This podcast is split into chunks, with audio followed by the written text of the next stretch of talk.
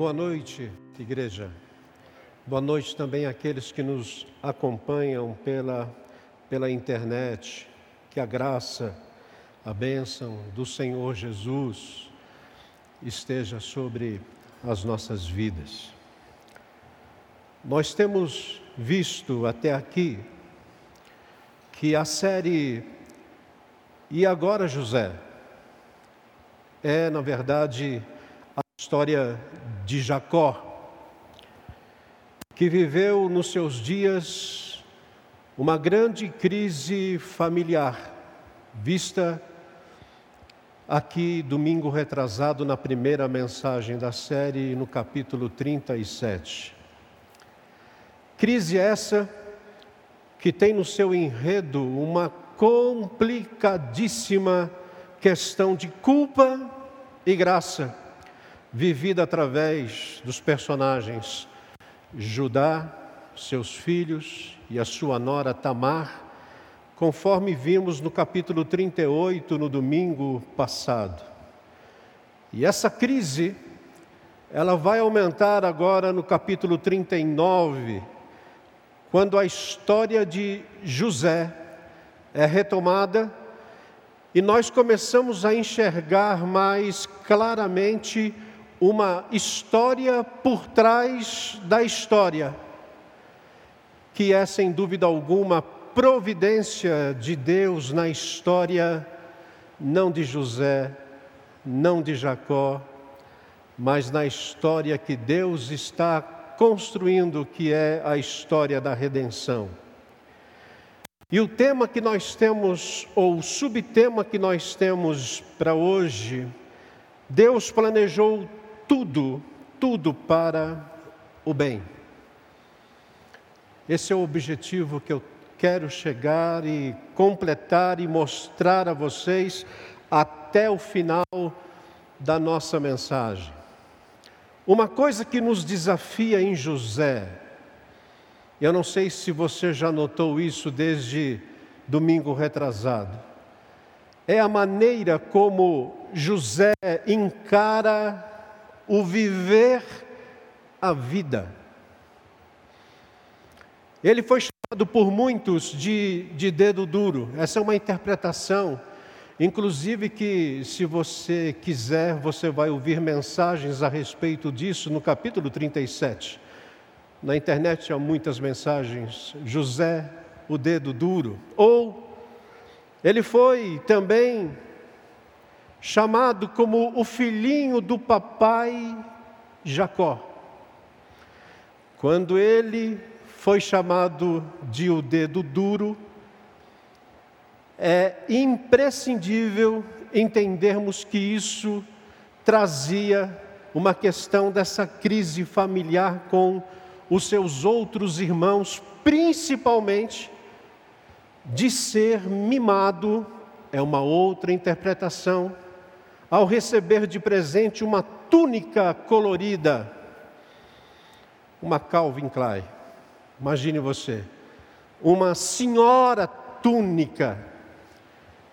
E a sua maneira arrogante, que também é uma interpretação que é feita por muitos, ao compartilhar um sonho que o reverenciava, e por tudo isso, de ser odiado, lançado em uma cisterna e vendido como escravo pelos irmãos.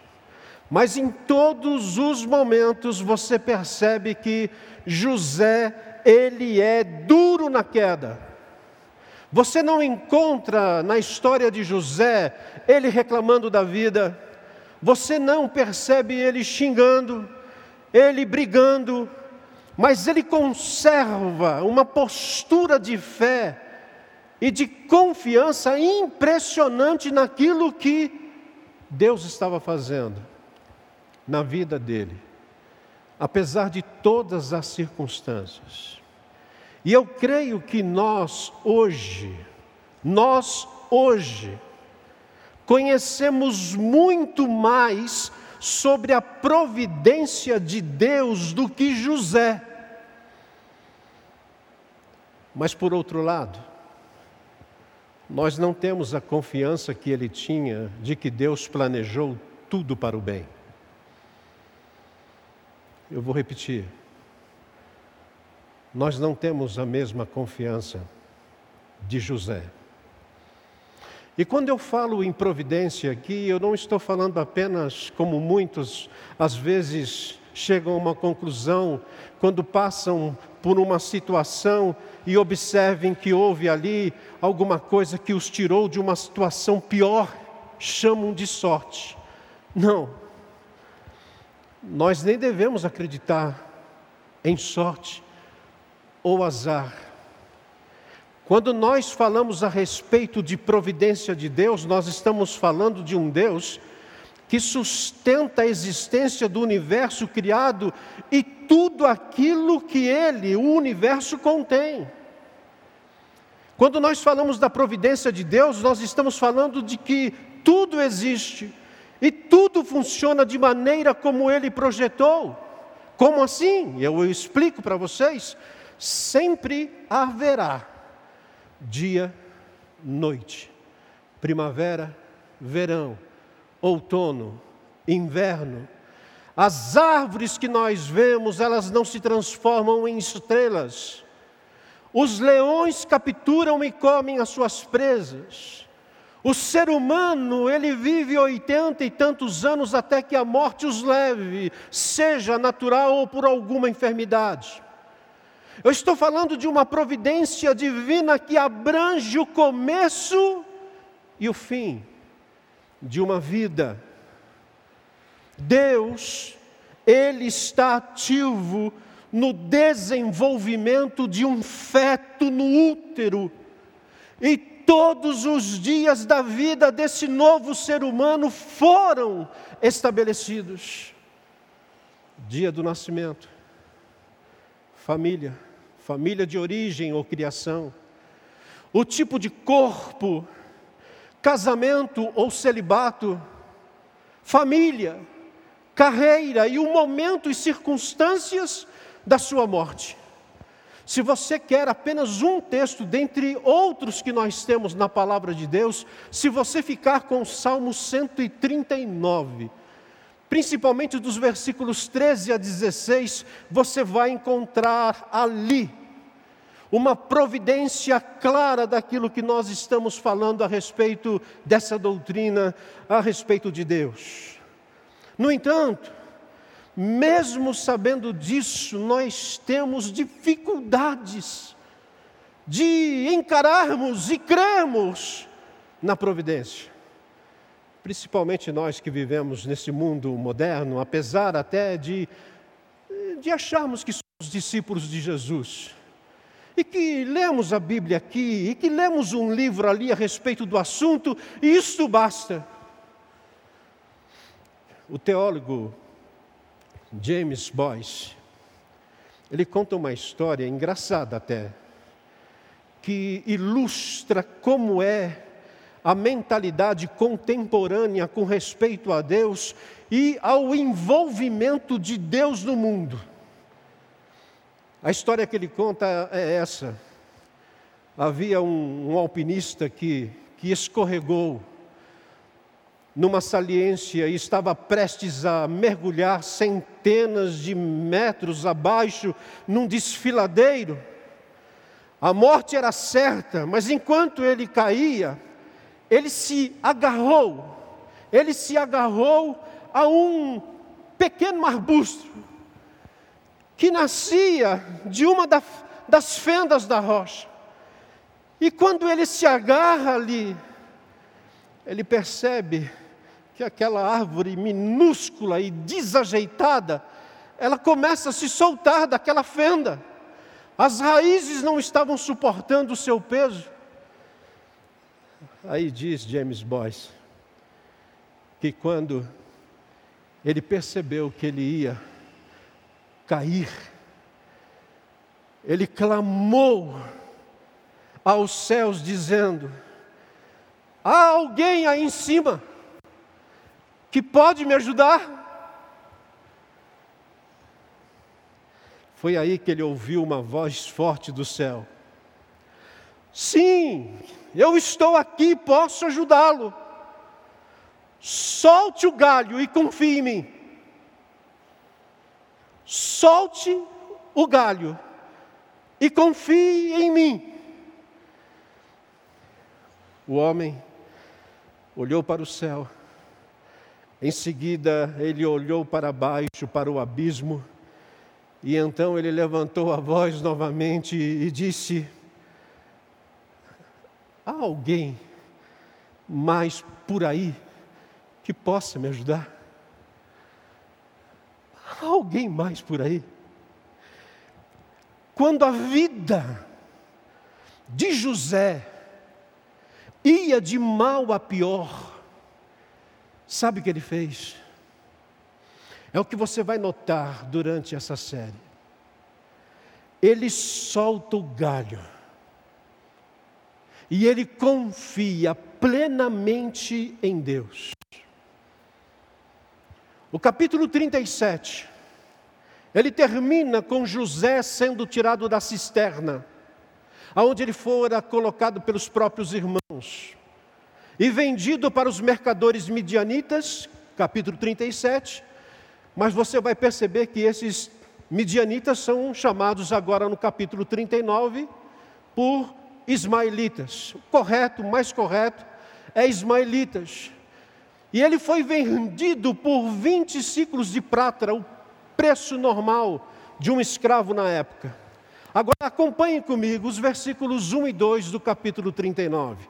Você pode acompanhar no telão, ou você da sua casa pode acompanhar no aparelho que você está assistindo. O texto diz assim: José foi levado ao Egito, e Potifar, oficial de Faraó, comandante da guarda egípcio, comprou dos ismaelitas que o tinham levado para lá. O Senhor era com José.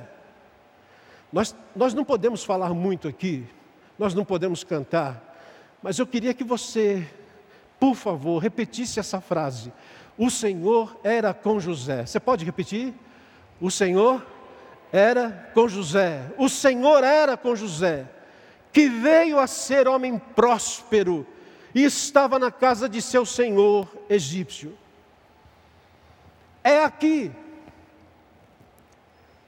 que o Senhor era com José, que essa frase aparece no capítulo 39 pela primeira vez.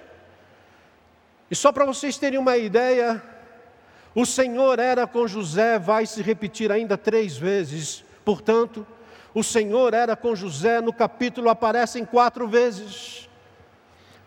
E se você, quando está diante de pessoas que querem tirar o texto do seu pretexto, você vai perceber que muitos utilizam de passagens como esta para pregar uma outra coisa. Por exemplo, tem gente que vai pegar apenas esses dois versículos, fazer uma ligação com o final do capítulo 37, quando José foi arrancado da cisterna, e vão dizer, e vão arrumar um, um tema assim, do tipo da cisterna ao palácio, a providência que prospera a vida do servo de Deus.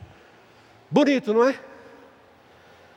Você pode aqui criar uma, uma mensagem a respeito disso, mas a providência, e é isso que eu gostaria de salientar nesta noite: a providência não está presente apenas quando você se torna próspero. Isso é uma inverdade. Há muito discípulo de Cristo e discípula de Cristo que não é próspero materialmente falando, mas tem na sua vida declaradamente uma vida sob a direção da providência de Deus. O Senhor era com José. Nada é mais precioso para a vida do que essa verdade. Deus está conosco. Uma das formas como Jesus Cristo era chamado no Antigo Testamento era Emanuel. Emanuel significa Deus conosco. E a grande verdade que nós precisamos entender sobre a providência divina é crer e confiar quando Jesus disse: Eu estarei com vocês todos os dias, até o final dos tempos. Nós precisamos crer, absolutamente crer, nessas palavras do Deus conosco e entendermos que Deus planejou tudo para o bem, mesmo quando tudo pareça contrário. Por isso, nós temos lições preciosas a partir da providência na vida de José. Lições preciosas. A primeira delas é que a providência ela é visível e se propaga.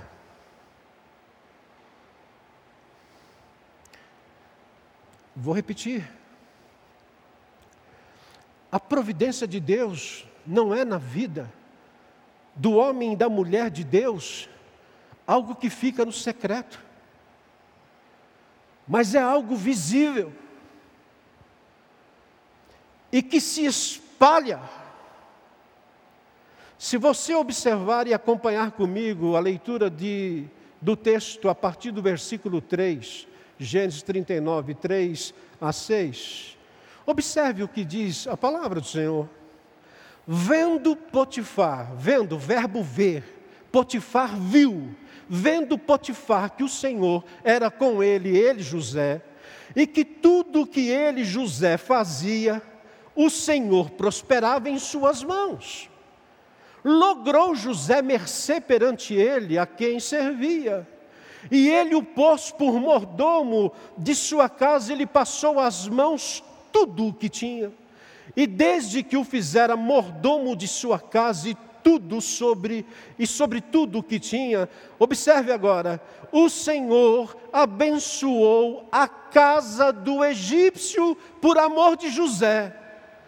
A bênção do Senhor estava sobre tudo o que tinha, tanto em casa como no campo. Versículo 6: Potifar tudo que tinha confiou às mãos de José, de maneira que, tendo-o por mordomo, de nada sabia além do pão com que se alimentava. E aí termina o versículo 6: José era formoso de porte e de aparência. O que é importante a gente notar aqui nessa parte do capítulo 39? Potifar, ele viu no testemunho de José que o Senhor era com ele, José. Isso quer dizer, para eu não ficar aqui andando, andando e chegar aonde eu vou chegar agora, não basta você dizer que é um discípulo de Cristo, não basta você dizer que é uma discípula de Cristo, se as pessoas não virem Cristo em você. Ah, eu sou discípulo de Cristo, mas onde está Cristo na sua vida? E é interessante que Potifar via a presença de Deus na vida desse jovem. Potifar confiou tudo que tinha a José, não porque achou aquele jovem bonito, simpático, inteligente, obediente, mas Potifar confiou tudo às mãos de José, porque ele viu o Senhor na vida dele. E mais do que isso, a providência que era visível na vida de José abençoava também a vida de Potifar, abençoava o patrimônio de Potifar, e isso tudo, como lemos, por conta do amor que Deus tinha a José. Então, por favor, esse talvez seja o primeiro ensino que nós temos aqui. Pessoas, sejam elas boas ou más, elas podem ser abençoadas pelo testemunho da providência de Deus através das vidas dos discípulos de Cristo. Se você é um discípulo, se você é uma discípula de Cristo, de verdade, aonde você estiver, pode ter certeza de que ali vai estar a bênção de Deus. Isso não quer dizer que tudo vai dar certo para a sua vida, porque daqui a pouco você vai achar que eu estou entrando em contradição. A minha preocupação aqui, quando eu falo a respeito desse assunto, é porque a gente acaba encontrando na vida muita gente que diz assim: eu não estou nem aí naquilo que os, as pessoas pensam sobre mim. Já, já viu gente assim? Estou nem aí. O que ele pensa, o que ela pensa a meu respeito. E, e eu queria que você avaliasse isso com cuidado. Por quê?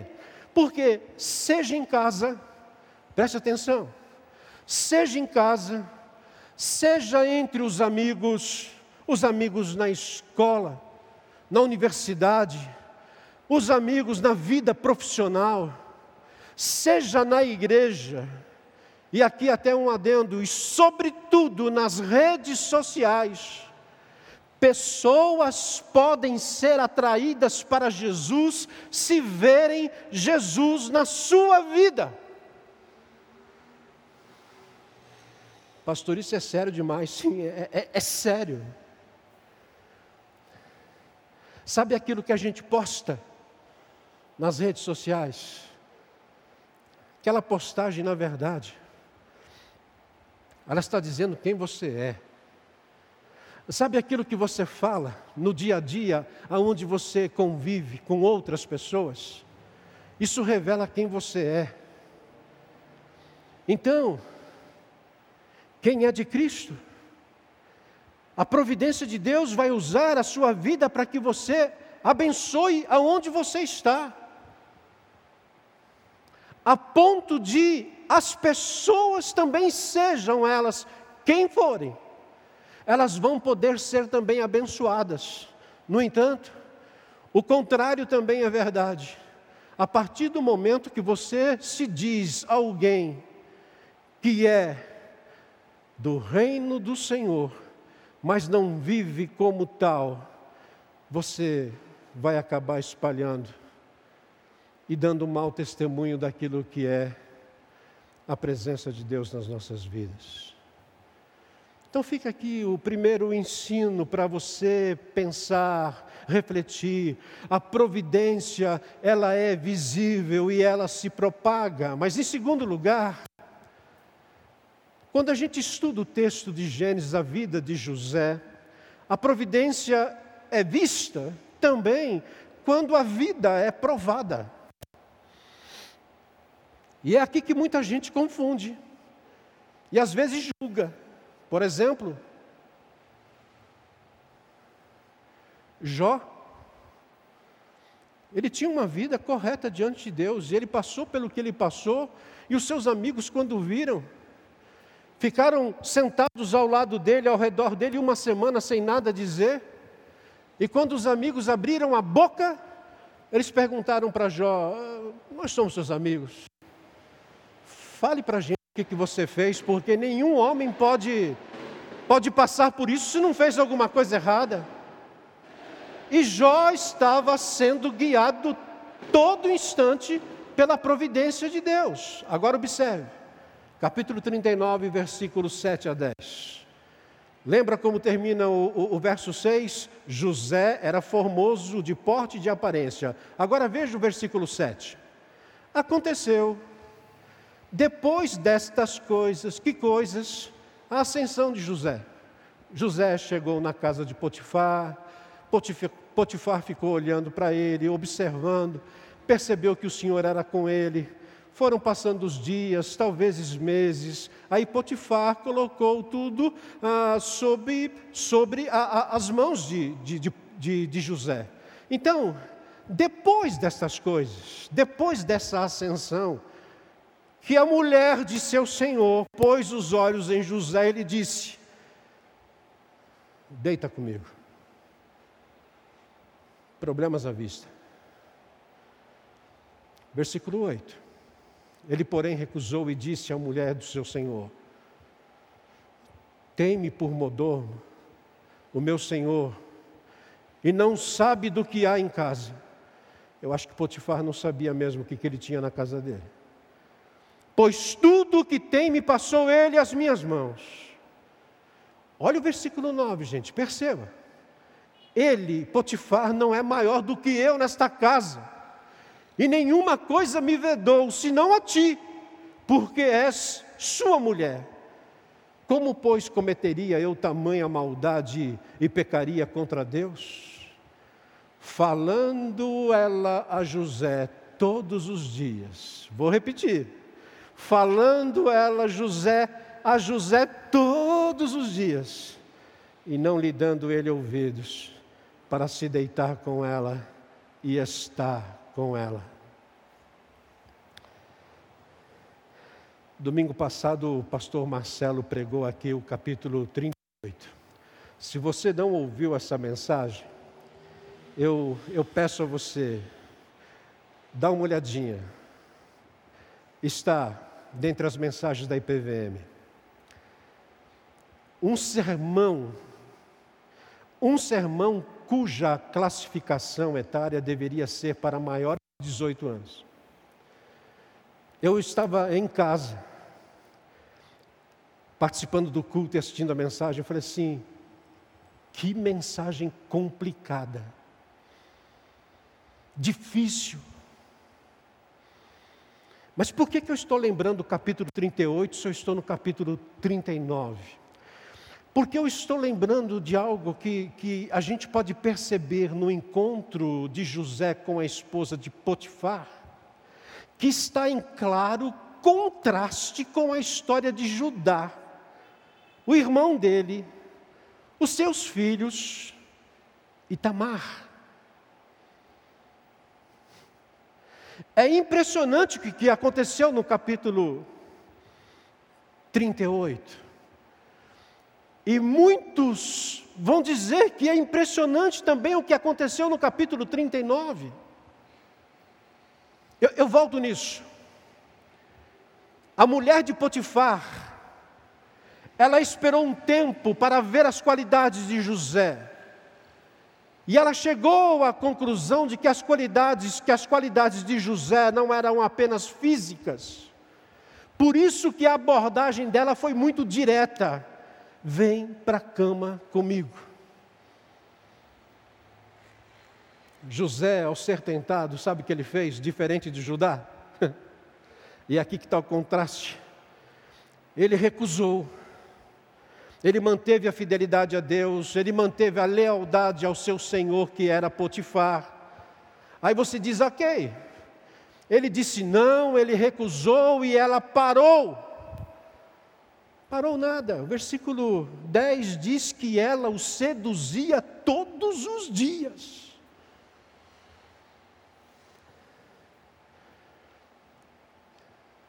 É lógico que, quando eu fiz a leitura do texto, eu fui muito, eu fui muito claro assim, né? Talvez para não, bom, onde eu quero chegar?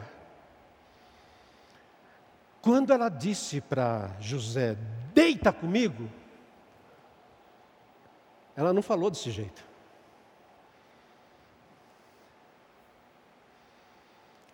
Provérbios 5, 3 diz assim: Porque os lábios da mulher adúltera destilam favos de mel, e as suas palavras são mais suaves do que o azeite. Você já pensou como foi a abordagem da mulher de Potifar? para esse menino que estava aí em torno de 20 a 30 anos com sangue correndo nas veias. Esse garoto que estava longe de casa e do seu compromisso com os princípios que ele aprendeu, que tinha certamente um quarto particular naquela casa, porque ele precisava ter, porque ele administrava todas as coisas, porque ele era bonito, ele era solteiro, eles estavam sós. Mas ele disse não. Eu imagino todos os dias José, deita comigo. Você não sabe que você está perdendo. Ninguém vai saber.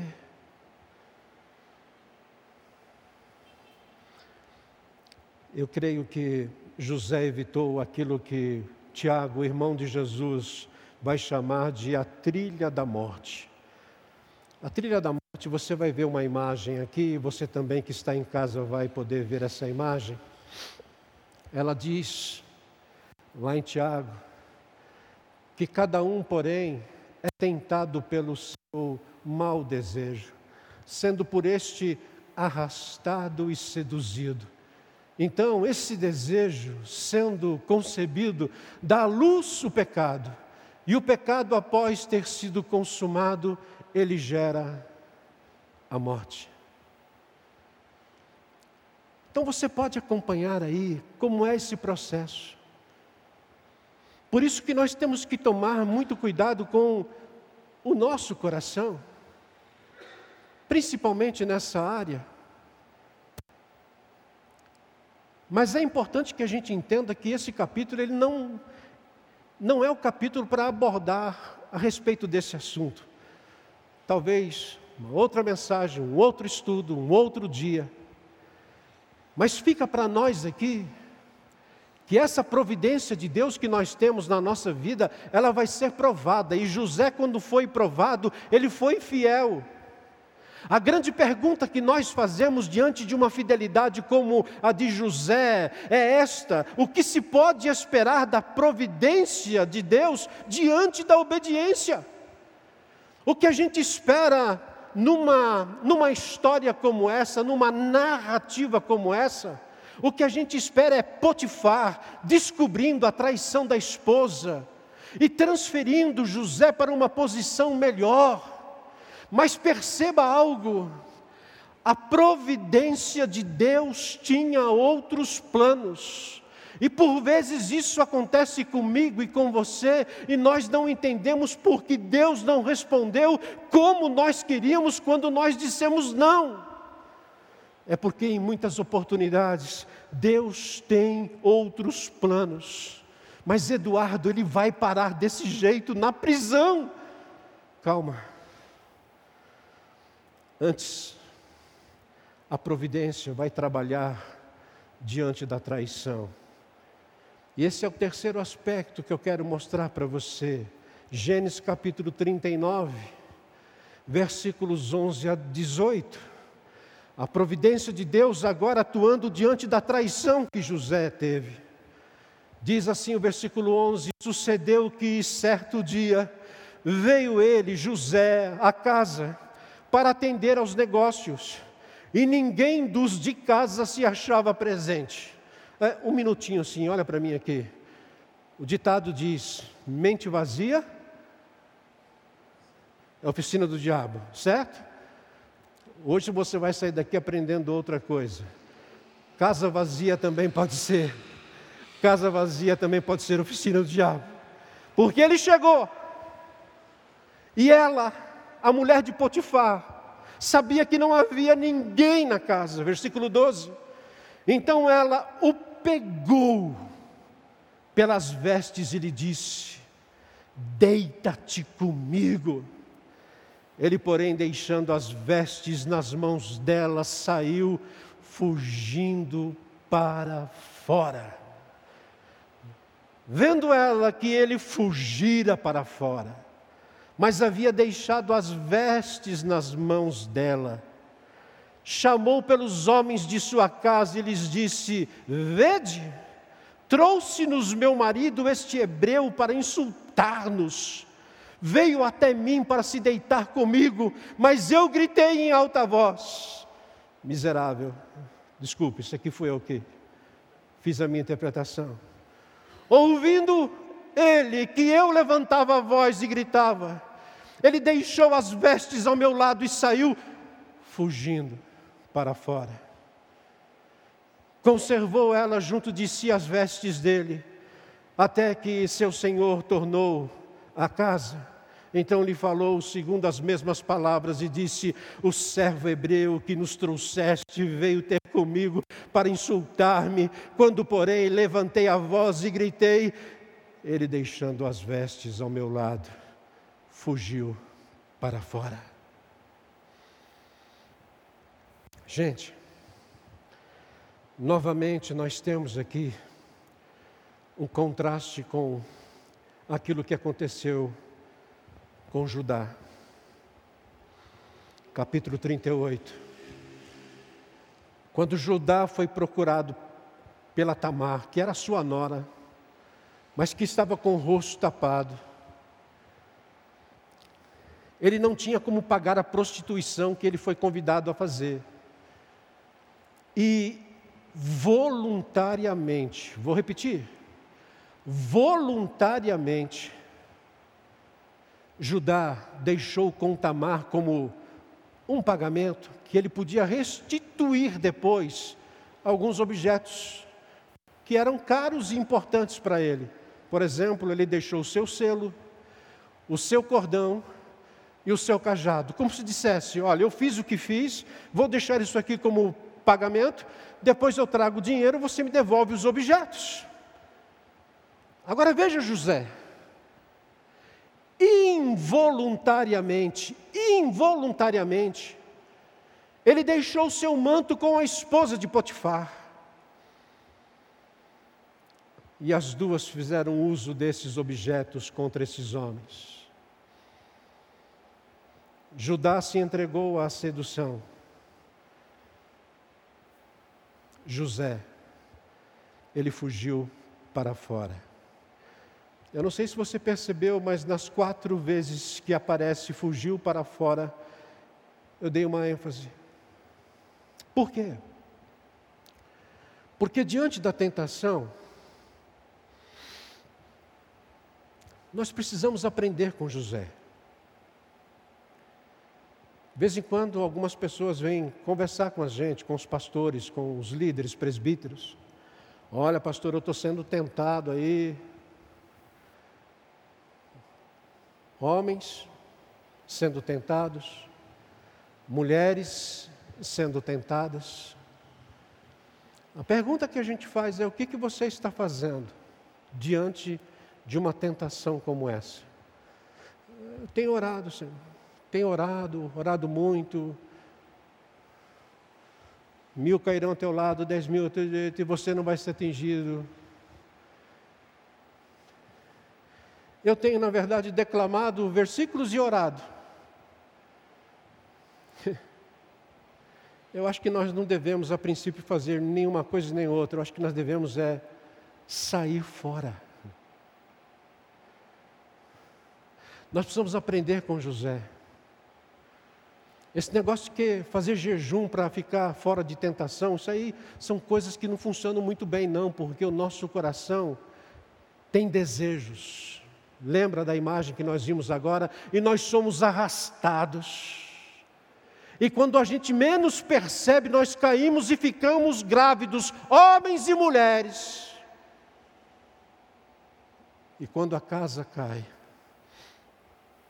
a gente percebeu que nós estamos encarando a morte.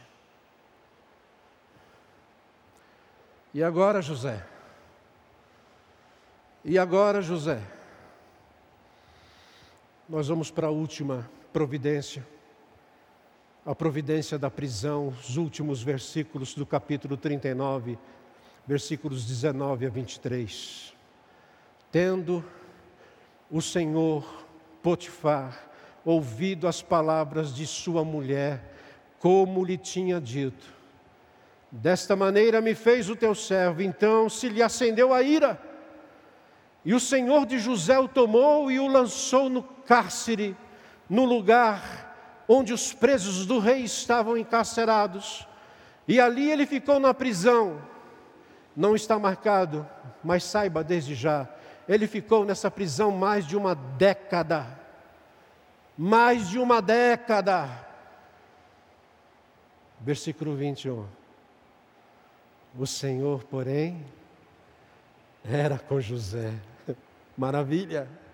Louvado seja Deus. Ele foi benigno. Ele deu mercê perante o carcereiro, o qual confiou às mãos de José todos os presos que estavam no cárcere. E ele fazia tudo quanto se devia fazer ali. E nenhum cuidado tinha o carcereiro de todas as coisas que estavam nas mãos de José, porquanto o Senhor era com ele, e tudo o que ele fazia o Senhor prosperava. Alguém aqui quer prosperar na cadeia? Nós não queremos isso, não, gente. E nem queira. Eu fui voluntário na casa de detenção no Carandiru por um ano e meio, quase um ano e oito meses. E eu digo para vocês que todas as vezes que eu entrava ali, às vezes duas vezes por semana, para visitas, para compartilhar a palavra e aconselhamentos, eu saía moído de ver a situação daquelas pessoas. E quando eu preparava essa mensagem, eu fiquei pensando num homem obediente a Deus, injustamente ficar num lugar por mais de dez anos e Deus ainda o exaltar, o elevar à categoria daquele que estaria administrando toda a prisão. Coitado do José. Ele sofria as ações mentirosas de pessoas más que vão dar, vão dar conta dos seus pecados, que dariam conta dos seus pecados. E aqui a gente fica às vezes pensando assim, mas Deus, na sua providência, Ele articulou todas essas coisas, foi Ele que fez isso, foi Ele que, foi Ele que acabou projetando esse mal. Não! O mal é o produto do pecado, é o resultado do pecado que estava no coração desses outros atores. E Deus controlava tudo aquilo, porque tudo aquilo estava querendo fazer com que os objetivos de Deus não dessem certo, mas aqui está a providência. E quando nós vemos que parece que José estava indo para a morte e a destruição, que o mundo dele estava desmoronando. A conclusão que nós vamos chegar é que a prisão era exatamente onde ele precisava estar para cumprir o plano divino. E embora ele não soubesse que essa prisão duraria tanto tempo, a verdade é que a providência de Deus governava os seus passos todos os dias. Como assim? Simples. O Senhor era com ele. O Senhor era com ele. Ele foi acusado de estupro.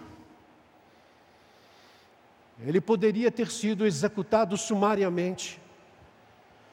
E eu creio que Potifar não confiava tanto assim, assim na sua mulher.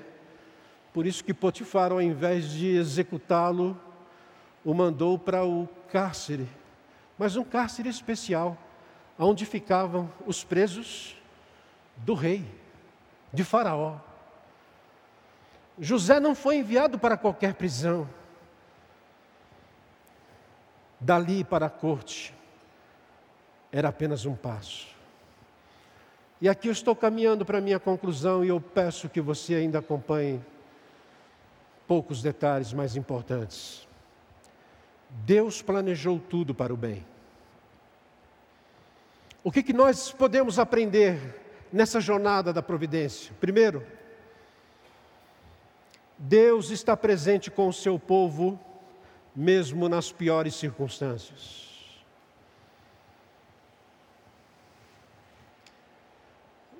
José é um filho da promessa, não esqueça disso. José é um menino obediente, um jovem que foi jogado na cisterna, que foi vendido como escravo, que foi fiel no seu trabalho na casa de Potifar, que honrou a Deus ao resistir à tentação, que vai para a prisão onde fica por mais de uma década, e aí você pode perguntar naquilo que muitas vezes você olha na vida de pessoas hoje, onde que está Deus quando isso acontece? Onde está Deus? E se você conversar com alguns dos pastores aqui da igreja, nós já passamos por situações que, quando nós chegamos diante de circunstâncias tão difíceis, às vezes nós somos é, arguidos com essas palavras: onde que está Deus, pastor? Será que Ele não está enxergando tudo isso? Deixa eu dizer uma coisa. Deus estava no mesmo lugar quando tudo isso acontecia na vida de José. Quando todas as coisas acontecem nas nossas vidas ou em circunstâncias de pessoas, família que nós conhecemos, Deus estava no mesmo lugar onde Ele estava quando seu filho unigênito foi julgado injustamente e sentenciado à morte. Aprenda isso. Deus está presente com o seu povo mesmo nas piores circunstâncias. Em segundo lugar, Obediência a Deus não garante a recompensa ou o favor dos homens. Eu sempre ensinei minhas filhas, filhas, trabalhem corretamente, sejam íntegras. Vai valer a pena no final, porque o Senhor vai recompensar tudo aquilo que nós fizermos corretamente. Eu diria que nós podemos até continuar falando essas coisas para os nossos filhos. Nós podemos até falar essas coisas para as ovelhas da igreja. Mas eu confesso a vocês, confesso a vocês de coração, que nossa esperança, contudo, está na justiça suprema de Deus e na providência dele que diz que sabemos que Deus faz com que todas as coisas concorram para o bem daqueles que o amam, dos que são chamados segundo o seu propósito. Por que, que eu estou dizendo isso?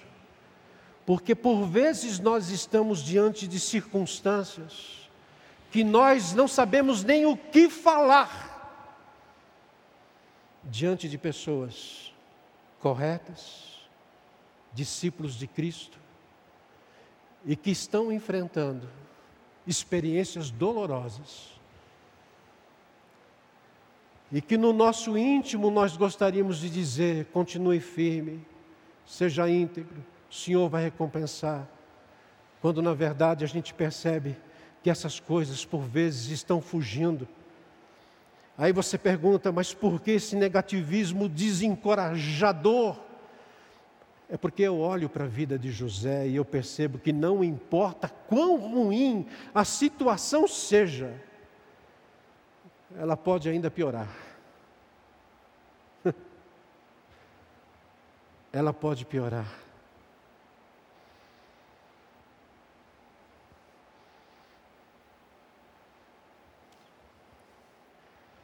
Você já ouviu como que a família Madeiro está presente hoje na nossa igreja?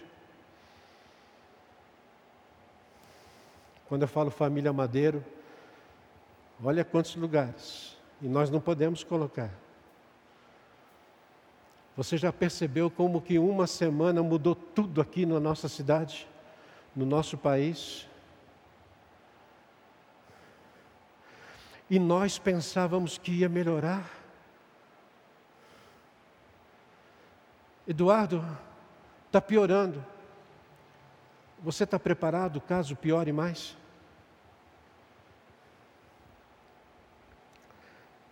Nem sempre o céu será um céu de marinheiro, azul, impoluto, sem nuvens.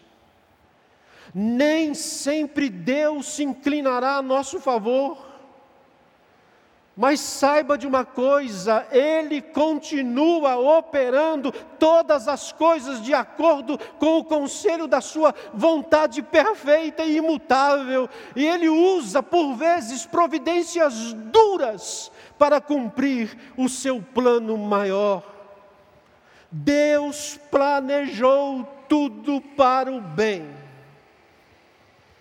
E eu termino aqui. Eu tenho que tomar cuidado para não fazer um. Como é que é o nome, Marcelo? É spoiler? É isso? É, eu tenho que tomar cuidado agora, mas eu vou fazer e os meus amigos que me desculpem se eu esbarrar nas mensagens futuras de e agora, José? Mas eu quero terminar com olhando para você aqui e dizendo assim: o que teria acontecido na história do mundo o que teria acontecido na história do mundo se Jacó não tivesse dado a José uma túnica colorida. Que é isso? Você está pegando agora a túnica e está querendo dizer para mim que a túnica foi a providência de Deus? Foi Deus quem fez? Não.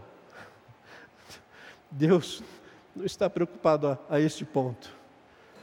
Mas perceba como ele usa isso. Sabe por quê? Acompanhe. Acompanhe o raciocínio.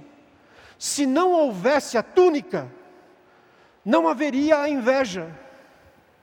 Se não houvesse a inveja, não haveria a venda traiçoeira de José para os mercadores.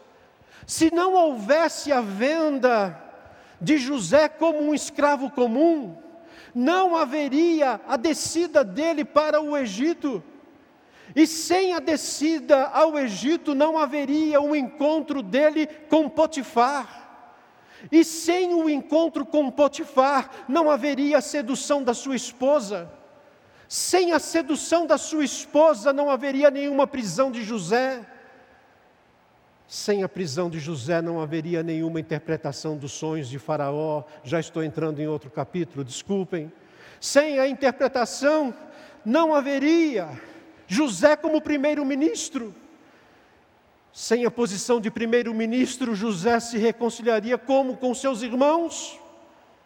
Sem a reconciliação, os irmãos de José morreriam de fome e não migrariam ao Egito sem os irmãos no Egito, não haveria povo de Israel, não haveria êxodo do Egito, não haveria nenhum Moisés, não haveria nenhuma lei, não haveria nenhum profeta e não haveria nenhum Cristo. Uau! A providência está escrevendo a história da redenção. Se não fosse aquela túnica, eu e você talvez não estaríamos aqui. Você acha que tudo isso foi um acidente? Não. Deus planejou tudo para o bem. E a minha oração, meu desejo, é que a providência do Senhor, que era com José, seja também com você, com a sua vida. Tenha fé, confie. Deus está fazendo todas as coisas. E Ele vai nos abençoar. Pode ser que as coisas piorem mas nada foge o controle da providência de Deus sobre as nossas vidas. Vamos louvar ao Senhor.